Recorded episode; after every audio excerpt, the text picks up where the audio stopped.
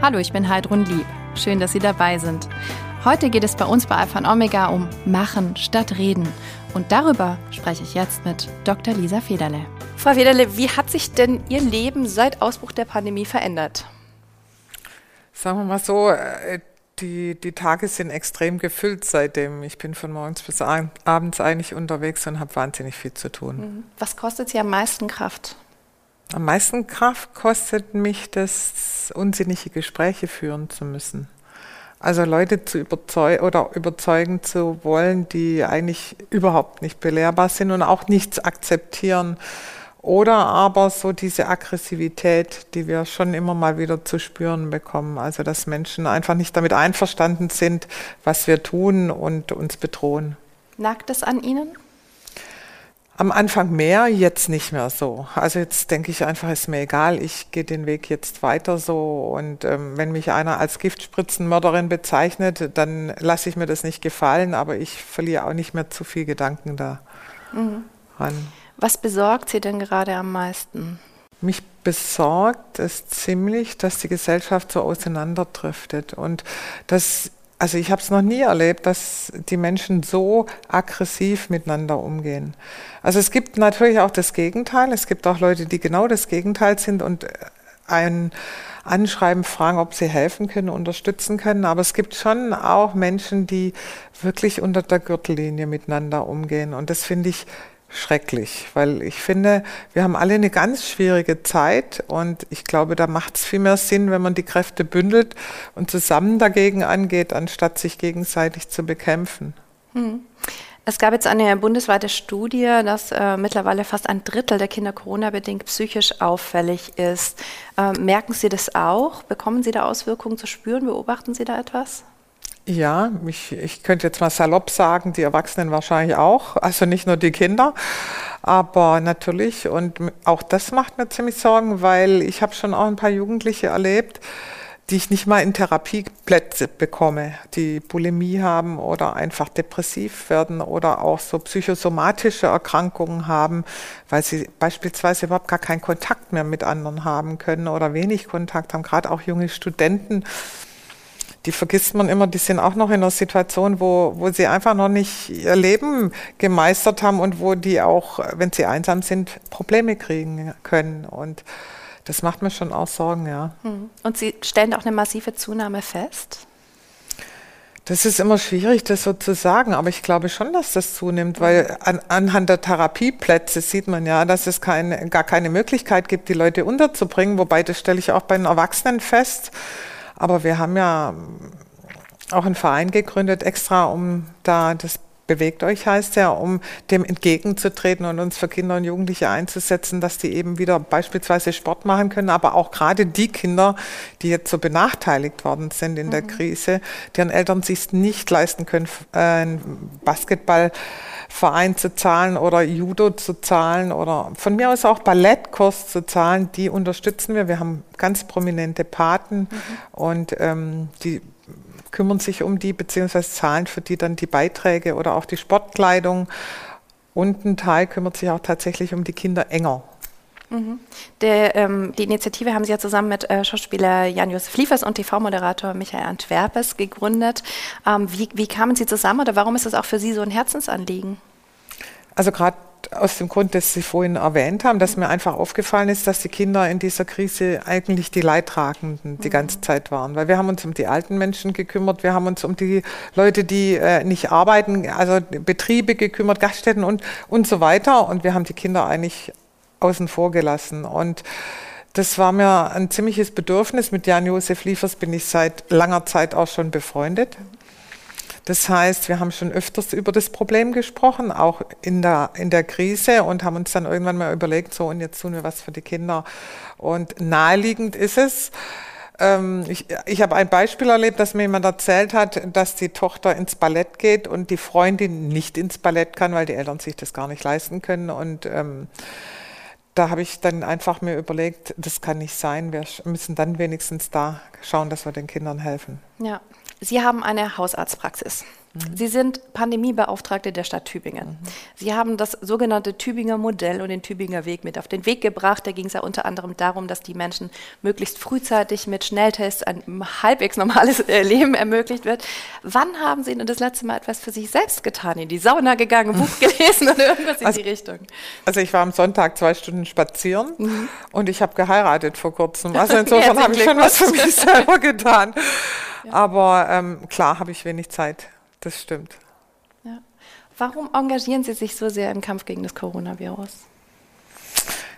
Ich glaube, das habe ich mir gar nicht überlegt, ehrlich gestanden, ob ich mich so engagieren soll oder nicht, sondern ich bin einfach da reingeraten. Ich habe einfach die Krise gesehen und habe gesehen, dass Not am Mann ist und habe dann einfach angepackt.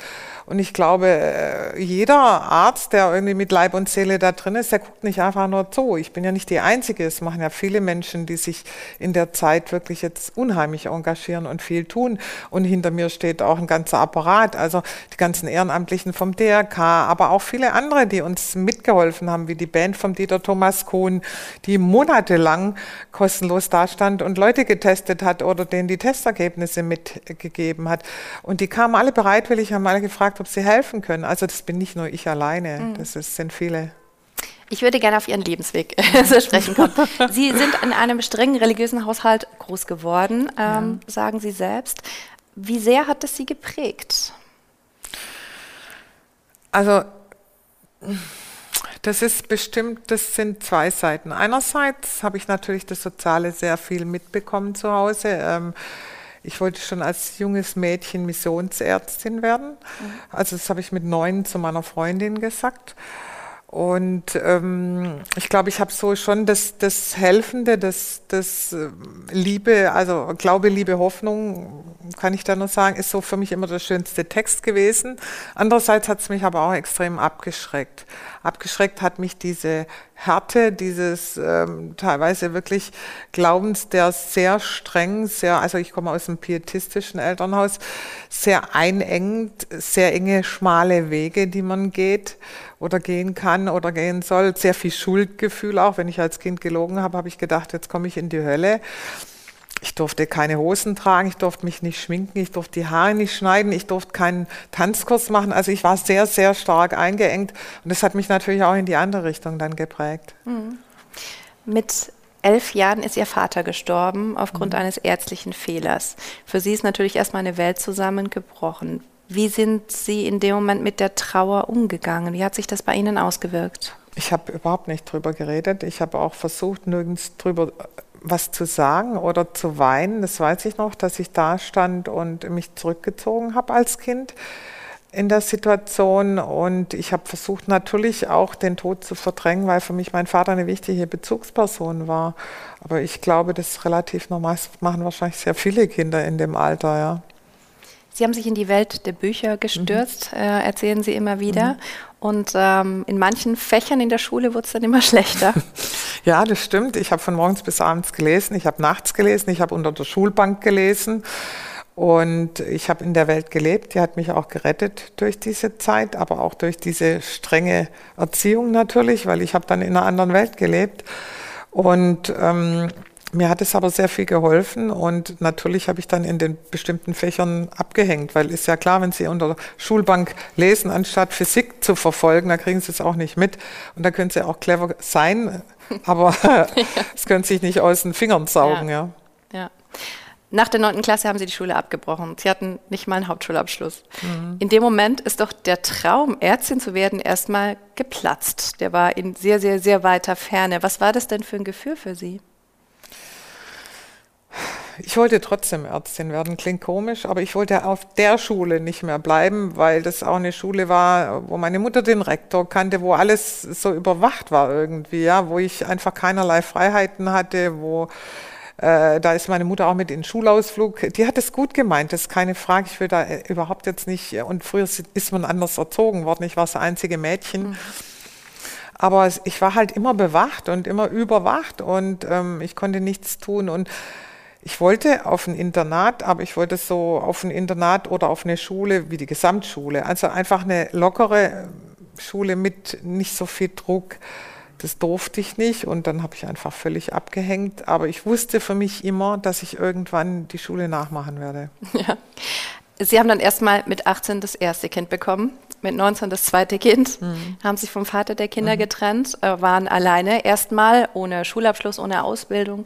Sie haben in der Zeit auch Armut erlebt. Können Sie uns ein Beispiel nennen, wie sich das für Sie angefühlt hat, was Sie da erlebt haben? Also ich habe zum Beispiel einen Anruf bekommen, dass man mir den Strom abstellt, wenn ich jetzt nicht äh, die Rechnung bezahle. Und ich hatte kein Geld, ich konnte den nicht, äh, die Rechnung nicht bezahlen. Und da musste ich irgendwie gucken, dass ich das Geld auftreibe. Und das war für mich ganz furchtbar, weil ähm, ich hätte die Milch für die Kinder nicht mehr warm machen können. Und ich habe auch einmal in einem Supermarkt draußen äh, Schwarzbrot und Käse geklaut. Also auch das war für mich ganz schrecklich, weil ich, ich wollte nicht klauen, aber ich hatte nichts zu essen und ich hatte für die Kinder auch nichts zu essen. Und es war eine ganz harte Zeit, weil es ist auch nicht so einfach damals. Heutzutage geht es Gott sei Dank und ich bin so froh, dass die Frauen viel mehr Möglichkeiten hatten. Aber damals war das eine Zeit, ich meine, das war vor über 40, ja, mein ältester Sohn ist 42, also vor über 40 Jahren da haben sie nicht so viel Unterstützung bekommen und da gab es keine Kindertagesstätten oder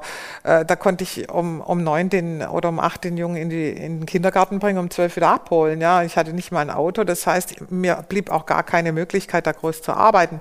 Ich habe dann nachts gearbeitet und habe, weiß ich noch, habe äh, teilweise gerade mal die Hälfte vom Geld, was ich verdient habe, wieder an den Babysitter abgeben müssen. Also es waren schon harte Zeiten, mhm. aber es hat mich auch irgendwie auf dem Boden bleiben lassen. Also ich habe jetzt natürlich keinerlei finanzielle Schwierigkeiten oder irgendwelche anderen äh, Probleme diesbezüglich, aber ich habe auch nicht vergessen, wie die Zeit war. Und deswegen kann ich auch verstehen, wenn es Menschen nicht so gut geht und wenn sie auch aus eigener Kraft, auch wenn sie wollten, nicht die Möglichkeit haben, entweder für ihre finanziellen Verhältnisse ordentlich zu sorgen oder auch ihre Umstände zu ändern. Das mhm. geht halt nicht immer. Jetzt waren Sie in dem Moment in, in so einer Notlage, aber dann muss es ja einen Zeitpunkt bekommen haben, wo Sie gesagt haben, okay, ich werde den Hauptschulabschluss nachmachen, ich werde Realschulabschluss nachmachen, ich werde Abitur nachmachen, ich werde studieren und ich werde Ärztin. Was ist passiert, dass Sie irgendwann gesagt haben, jetzt mache ich das? Eigentlich ist ja gar nichts passiert, sondern ich habe, wie gesagt, mit 17 war ich schwanger, habe mir da schon geschworen, dass sobald es geht, ich den Hauptschulabschluss nachmache. Ja. Und habe dann, als das Kind drei Monate alt war, ich habe mich dann angemeldet während der Schwangerschaft schon am, an der Abendschule, ähm, Volkshochschule in Tübingen und habe dann, als das Kind drei oder vier Monate alt war, das weiß ich nicht mehr so ganz genau, die Prüfung gemacht von Volksschulabschluss. Das heißt, ich habe schon damals gesagt, ich mache weiter. Das war für mich klar. Aber ich hatte halt, wie gesagt, dann auch nicht die Möglichkeit, die finanziellen Verhältnisse und die Umstände, dass ich aufs Gymnasium oder aufs Abendgymnasium hätte gehen können. Das ging dann erst später. Ja. Sie erzählen das immer so nebenbei, man hat mal halt kurz einen Hauptschulabschluss gemacht, kurz Realschule, kurz Abitur. Das ist ja ein Riesenkraftakt und das kostet ja unglaublich viel Zeit, unglaublich viel, viel, Energie. Sie mussten ja auch arbeiten, um Geld zu verdienen. Sie sind zur Schule gegangen, Sie haben gelernt, Sie haben die Kinder betreut. Ihr Tag hat ja auch nur 24 Stunden. Was ist denn so Ihr Erfolgsgeheimnis? Also was sicher ein Erfolgsgeheimnis ist, dass ich A, gute Nerven habe, B, ähm, ein Durchhaltevermögen, wenig Schlaf gebraucht habe. Ich habe oft nur vier, fünf Stunden mhm. geschlafen.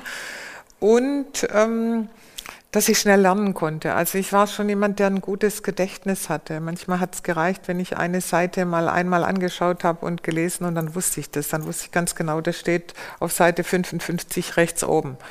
Also das hat mir sicher geholfen, ja. Mhm. Nachdem Sie das Abitur hatten mit 29, kam irgendwann die Zulassung zum Medizinstudium. Was war das für ein Gefühl? Ich glaube, das war, also jetzt mal abgesehen von der Geburt meiner Kinder, war das das schönste Gefühl in meinem Leben, als ich äh, die, den Bescheid, Studienbescheid im Briefkasten hatte. Aber jetzt ging der Stress ja erst richtig los, oder?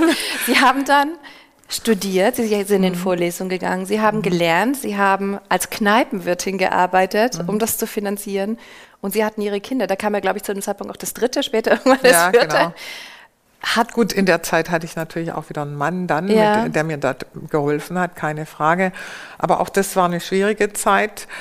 Aber ähm, es ging. Ehrlich, ich habe das nicht als so extrem mhm. schwierig empfunden. Aber ich glaube, das liegt auch dran, dass ich immer, das ist auch, wenn mich jetzt die Leute fragen, zu der Zeit jetzt, ja, das sind, klar sind es zwei harte Jahre, die ich jetzt hinter mir habe mit der Krise, aber ich habe es gar nicht so als so dramatisch empfunden, weil ich einfach gesagt habe, okay, da gibt es ja ein Ziel und wenn ich das Ziel erreicht habe, ähm, dann, dann bin ich ja auch durch und dann funktioniert es. Ja. Sie haben jetzt vorhin beschrieben, Sie waren zwei Stunden spazieren am Sonntag. Also man muss ja auch sagen, Kraft ist ja eine Ressource, die der Mensch hat und die ist ja auch irgendwo endlich. Das heißt, man muss ja auch irgendwo Kraft tanken. Ne? Also was haben Sie auch damals gemacht, dass Sie körperlich das durchhalten? Wo, wo war Ihre Quelle, wieder Kraft zu tanken? Also ich habe so ein paar Sachen, die ich gerne mache. Zum Beispiel, also ich bin ein absoluter Familienmensch. Meine, meine größte Kraftquelle ist mit Sicherheit meine Kinder und ich habe wunderbare Kinder. Ich habe das Glück, dass trotz dem ganzen Chaos und, und äh, trotz junger Mutter und alles, ich eine fantastische Familie habe und auch ein sehr herzliches Verhältnis zu meinen Kindern habe. Mein ältester Sohn wohnt zum Beispiel bei uns, also wir wohnen zusammen in einem Mehrgenerationenhaus mit Enkelkindern und allem und zwar schon seit 20 Jahren. Das klappt perfekt. Das ist eine Kraftquelle. Die andere ist, ich habe ein Wohnmobil, mit dem ich öfters einfach mal irgendwo ins Grüne fahre, ohne, also ohne Campingplatz oder so und mich dann einfach erhole und die Seele baumeln lasse. Mhm. Oder ich mal ganz gerne und wenn ich dazu Zeit habe, habe ich jetzt die letzten Jahre leider auch nicht gehabt, aber mhm. dann male ich. Das kann ich gut nachvollziehen. Trotzdem muss ich noch mal nachfragen. Das hört sich so einfach an, wenn Sie das sagen. Ich habe da mal diesen, ne, diesen ganzen Weg beschritten. Für viele ist das ein Riesending, also fast unvorstellbar. Gab es auch für Sie vielleicht doch mal so einen Moment, wo Sie dachten so, oh, ich kann nicht mehr? Ich, ich ja. gebe auf oder ich, ich lasse es? Also das Abendgymnasium wollte ich nie aufgeben, aber da hatte ich natürlich am Anfang total Angst, ob ich nicht zu dumm für Mathematik oder so bin. Habe ich, hab ich dann aber super abgeschlossen, hätte ich nie gedacht. Das war die größte Angst vorm Abendgymnasium. Aber ansonsten, ähm, so dass ich jetzt gesagt hätte, ich gebe auf, ich schmeiße die Schule hin, das war überhaupt nie. Das ist nie, nie eingetreten, dieser Fall. Mit dem Studium übrigens auch nicht dass ich manchmal gedacht habe, mein Gott, oder Schiss hatte vor Prüfungen oder beispielsweise ein einfaches Beispiel, ich hatte, ich habe das vierte Kind bekommen, habe äh, hab Staatsexamen gehabt und das Kind war aber noch in einem Alter, wo es nachts x-mal aufgewacht ist. Ja. Ich wusste, ich habe jetzt drei Prüfungen, äh, drei Tage Prüfung hier vor mir und hatte damals mit meinem Mann ausgemacht, dass er nachts aufsteht. Der hat den Jungen aber überhaupt nicht einmal gehört. Das heißt, ich war die ganze Nacht unterwegs und mit jeder Stunde, die ich weniger geschlafen habe, habe ich natürlich mehr Panik gekriegt. Also das war einfach so. Ist ja klar, wenn ich weiß, ich muss am nächsten Tag zur Prüfung. Ja. Bin ich trotzdem zur Prüfung gegangen. Ich habe vielleicht zwei Stunden geschlafen gehabt, bin rausgekommen aus der Prüfung und habe keinen einzigen Satz mehr mich erinnern können. Wir hatten aber so ein Multiple-Choice-System. Ich konnte ankreuzen und habe das Heft, durften wir mitnehmen. Das heißt, ich bin nach Hause, mein Mann war Arzt, und habe gesagt, ich schreibe morgen nicht mehr, es hat keinen Sinn, ich fliege da durch, ich kann mich noch nicht mal an eine einzige Frage mehr erinnern. Mein Bruder hat zu der Zeit auch Medizin studiert, war sehr gut vorbereitet, hat aber das, äh, das Examen noch nicht gemacht gehabt und hat dann mit meinem Mann zusammen die ganzen Fragen durchgearbeitet bis zum Abend oder bis nachts. Und dann kam er zurück, mein Mann, und hat gesagt, ähm, ich hätte über 70 Prozent. Also das heißt, mit äh, locker bestanden. Und dann bin ich natürlich am nächsten Tag wieder hin. Aber fragen Sie mich ehrlich nicht, wie ich das bestanden habe. Mhm. Das ist mir eine Frage, äh, also selber ein Rätsel, aber ja. irgendwie es. Wahnsinn. Mhm. Sie haben dann promoviert ja. auch und ähm, viele Jahre als Notfallärztin gearbeitet. Mhm. Ähm, hat die Tätigkeit Sie verändert? Vielleicht ein bisschen, insofern, dass ich einen anderen Blick auf den Tod habe. Also wenn Sie halt ständig mit einem plötzlich oder häufig mit einem plötzlichen Tod oder Schicksalen konfrontiert werden, dann sind sie sehr dankbar für das, was sie selber haben. Das heißt, ähm, ich weiß den Tag zu schätzen, ich weiß jeden Tag zu schätzen, ich weiß die Augenblicke zu schätzen und ich weiß das Leben zu schätzen. Und ich glaube, der, der Blick, und das hat schon was geändert an meinem Leben. Und ich weiß auch, wie schnell du in eine totale Not reinkommen kannst. Und das ist vielleicht auch so ein bisschen ist aber nicht der Notarzt nur, sondern auch das, die Tätigkeit als Hausärztin so. Was mir wichtig ist, dass ich zum Beispiel für meine Patienten erreichbar bin. Ich weiß, wie schnell du in eine Situation geraten kannst, in der du so Angst hast, dass du nicht weißt, wie es weitergeht. durch, eine Medizin, durch einen medizinischen Notfall oder aber auch durch eine Diagnose. Und da ist es einfach wahnsinnig wichtig, dass jemand da ist, der dir das erklären kann, plausibel erklären kann und sich auch in dich einfühlt. Und das finde ich ist was ganz Wichtiges, was ich durch den Beruf auch gelernt habe. Hm. Sie haben ja äh, schon immer sehr viele Sachen nebenbei gemacht. Zu Ihrer Hausarztpraxis zusätzlich im Jahr 2015 zum Beispiel haben Sie mit Spendengeldern ein Arztmobil erworben. Sie sind damit in Flüchtlingsunterkünfte mhm. gefahren, haben die Menschen dort kostenlos behandelt. Mhm. Auch wieder eigentlich aus Pragmatismus. Ich bin ja Präsidentin ehrenamtlich vom Roten Kreuz im Kreisverband Tübingen. Und ich bin gleichzeitig auch in der Zeit immer wieder als Notärztin viel gefahren und habe gesehen, dass die Flüchtlinge halt die 112 wählen und, und wir als Notarzt dahin fahren mussten, obwohl das Kind nur Fieber hatte oder gar nichts Schlimmes war. Das heißt, der Notarzt war ständig belegt. Das bedeutet im Umkehrschluss, dass ich dann beim Herzinfarkt womöglich gefehlt habe, weil ich konnte nicht gleichzeitig zum Kind fahren und zum Herzinfarkt. Außerdem war das natürlich auch eine Auslastung des Systems, die unnütz war. Und trotzdem habe ich die Nöte der Menschen verstanden, ja, die in ein fremdes Land kommen, die Sprache nicht sprechen, dann vielleicht überhaupt nicht wissen, was das Kind oder der Vater oder die Mutter oder sie selber jetzt haben. Und aus dem Grund habe ich das gemacht. Mhm. Hat das, äh, glauben Sie, Ihr Engagement auch was mit Ihrer ja, eigenen Geschichte und auch christlichen Prägung zu tun? Sicherlich. Also sicherlich hat es mit beidem was zu tun. Ich glaube natürlich auch irgendwie mit der christlichen Geschichte, aber natürlich auch mit der Situation, dass ich selber in arger Not schon war mhm. und diese Not nicht vergessen habe, sondern mhm. einfach das nachvollziehen kann, wenn es einem schlecht geht, wenn man Angst hat, wenn man kein Geld hat und so weiter.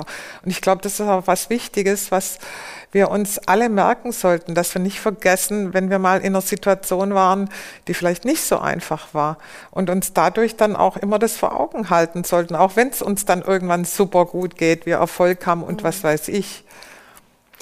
Ähm, durch den Kampf gegen das Coronavirus haben Sie auch das Bundesverdienstkreuz äh, bekommen und zwar verliehen persönlich von Bundespräsident Frank-Walter Steinmeier. Das auf der einen Seite. Auf der anderen Seite bekommen Sie auch unglaublich viel Hass. Sie haben es am Anfang auch schon gesagt. Ähm, auch ein ganz bekanntes Beispiel war ja, war ja der, der Corona-Leugner, äh, der Veganarzt Attila Hildmann. Mhm. Was hören Sie da zum Beispiel für Dinge?